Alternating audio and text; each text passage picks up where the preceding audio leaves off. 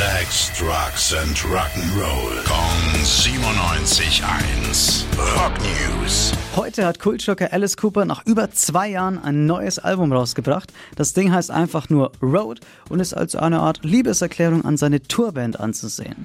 Insgesamt haben es dann 13 Rocktracks auf die Platte geschafft und die Vorabsingle I'm Alice ist ja schon vor zwei Monaten rausgekommen und die war schon echt stark. Hören wir direkt nochmal rein.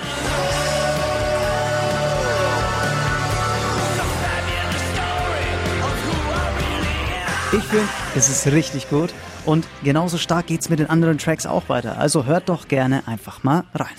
Rock News. Sex, Drugs and Rock'n'Roll. Kong 97.1. Frankens Classic Rocksender.